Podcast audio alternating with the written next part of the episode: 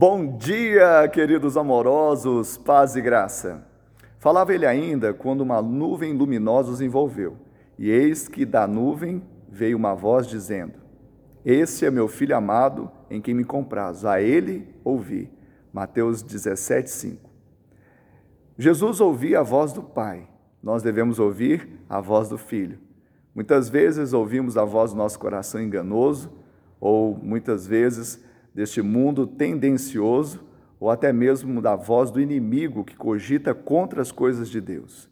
Que nós aprendamos que agora toda a lei, todos os profetas apontam para a graça, que nós ouçamos a voz do amor, a voz da graça, possamos viver para o louvor da glória de Deus, tenhamos o efatá, a abertura dos nossos ouvidos espirituais para contemplar a voz do Pai. Que Ele te abençoe, te dê um dia de bênção e vitória, em nome de Jesus.